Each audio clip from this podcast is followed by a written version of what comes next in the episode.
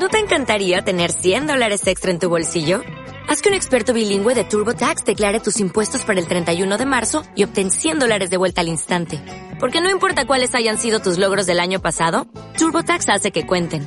Obtén 100 dólares de vuelta y tus impuestos con 100% de precisión. Solo con Intuit TurboTax. Debes declarar para el 31 de marzo. Crédito solo aplicable al costo de la presentación federal con TurboTax Full Service. Oferta sujeta a cambios o cancelación en cualquier momento.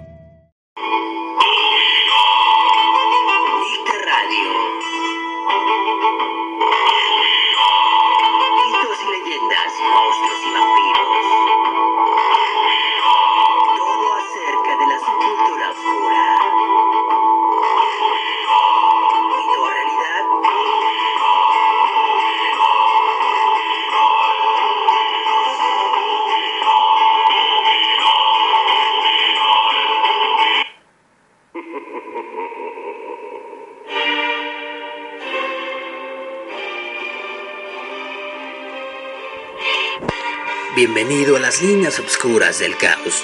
Al umbral de la fantasía ya está mascarada de sombras y vampiros. Soy Adrag y están aquí en WAM para todo el mundo, haciendo esta transmisión, abarcando este programa eh, de seres mitológicos, eh, de esencias eh, del alma, esencias de, nuestros estados de ánimo como seres en este planeta eh, también abarcamos literatura, cine eh, y sobre todo buena, buena música.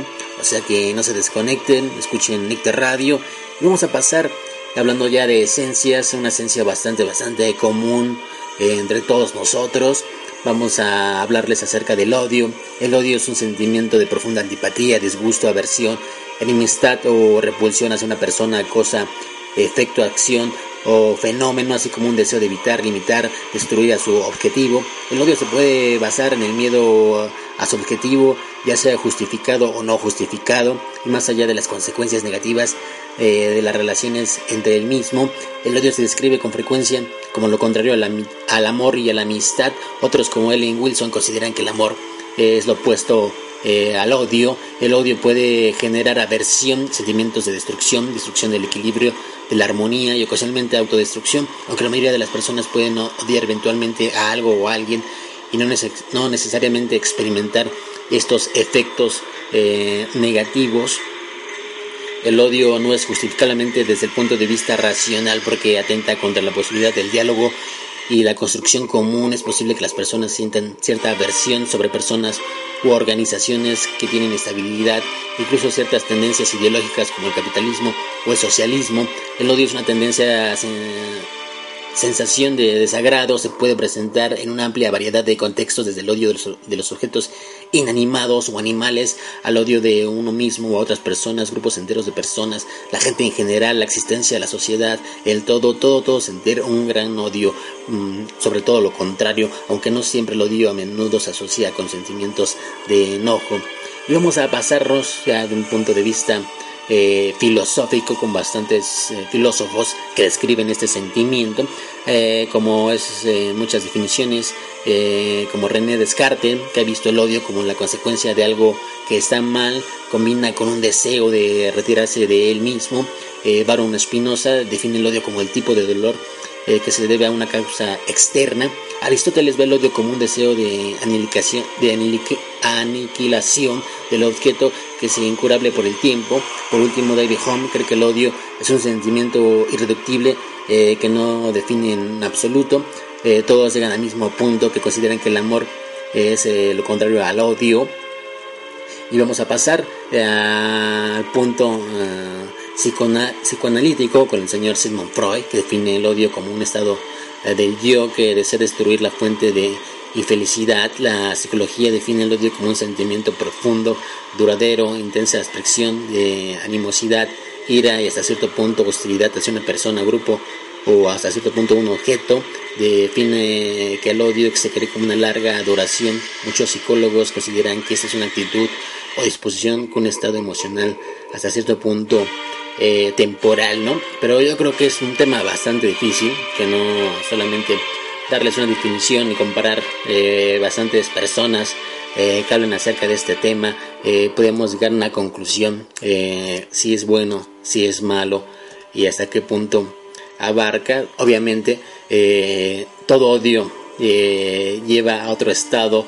El siguiente paso es la venganza. Vamos a hablarles un, poquito, un poquito acerca de la venganza.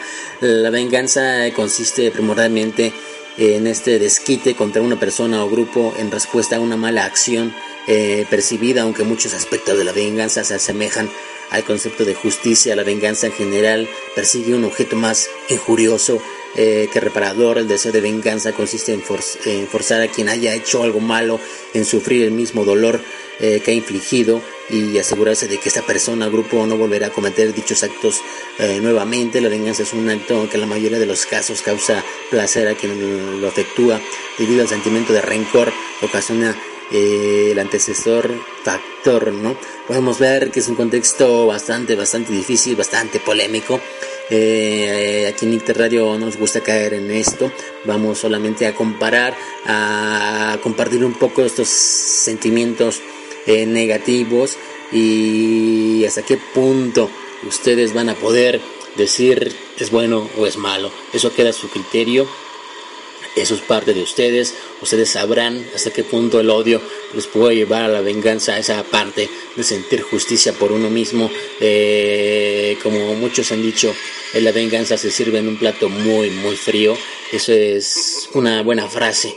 Ustedes se lo quieren llevar a cabo, pues tengan mucho cuidado de sus actos, de sus acciones, porque todo, toda acción tiene una reacción. Créanme, a veces son una consecuencia trae bastantes consecuencias eh, por la mayoría consecuencias bastante, bastante negativas. O sea que tengamos cuidado con nuestras acciones, de lo que hacemos, de lo que no nos gustaría que nos hicieran, hasta cierto punto de llegar a sentir odio y después y posiblemente la venganza, lo que puede convertirse en algo positivo como es el amor, eh, llegar a ese estado negativo eh, que es el odio y lo que representa el odio que es la venganza, creemos que es un factor al cual no nos gustaría llegar y creo que muchos que han experimentado esto no ha sido bastante mm, agradable, no han tenido un buen sabor de boca acerca de este tema. Y bueno, vamos a dejarnos de deprimir un rato con este tema y vamos a darle paso recordando eh, nuestros primeros invitados en el año del 2008, justamente en septiembre. Eh, este es este grupo mexicano llamado Alaida, ya que estamos en fiestas patrias. Vamos a darle paso a esta buena, esta buena canción llamada Jaque Mate, eh, recordando quienes fueron nuestros primeros invitados hace seis años aquí en Icta Radio, en esta cabina. vamos a, a escuchar buena música, como siempre disfrutar de una buena velada. No sabemos si es de día, de noche o de madrugada, no lo sabemos, pero lo único que tenemos muy cierto es buena música aquí en Icta Radio. Nos despedimos y nos vemos en la próxima cápsula para todos ustedes.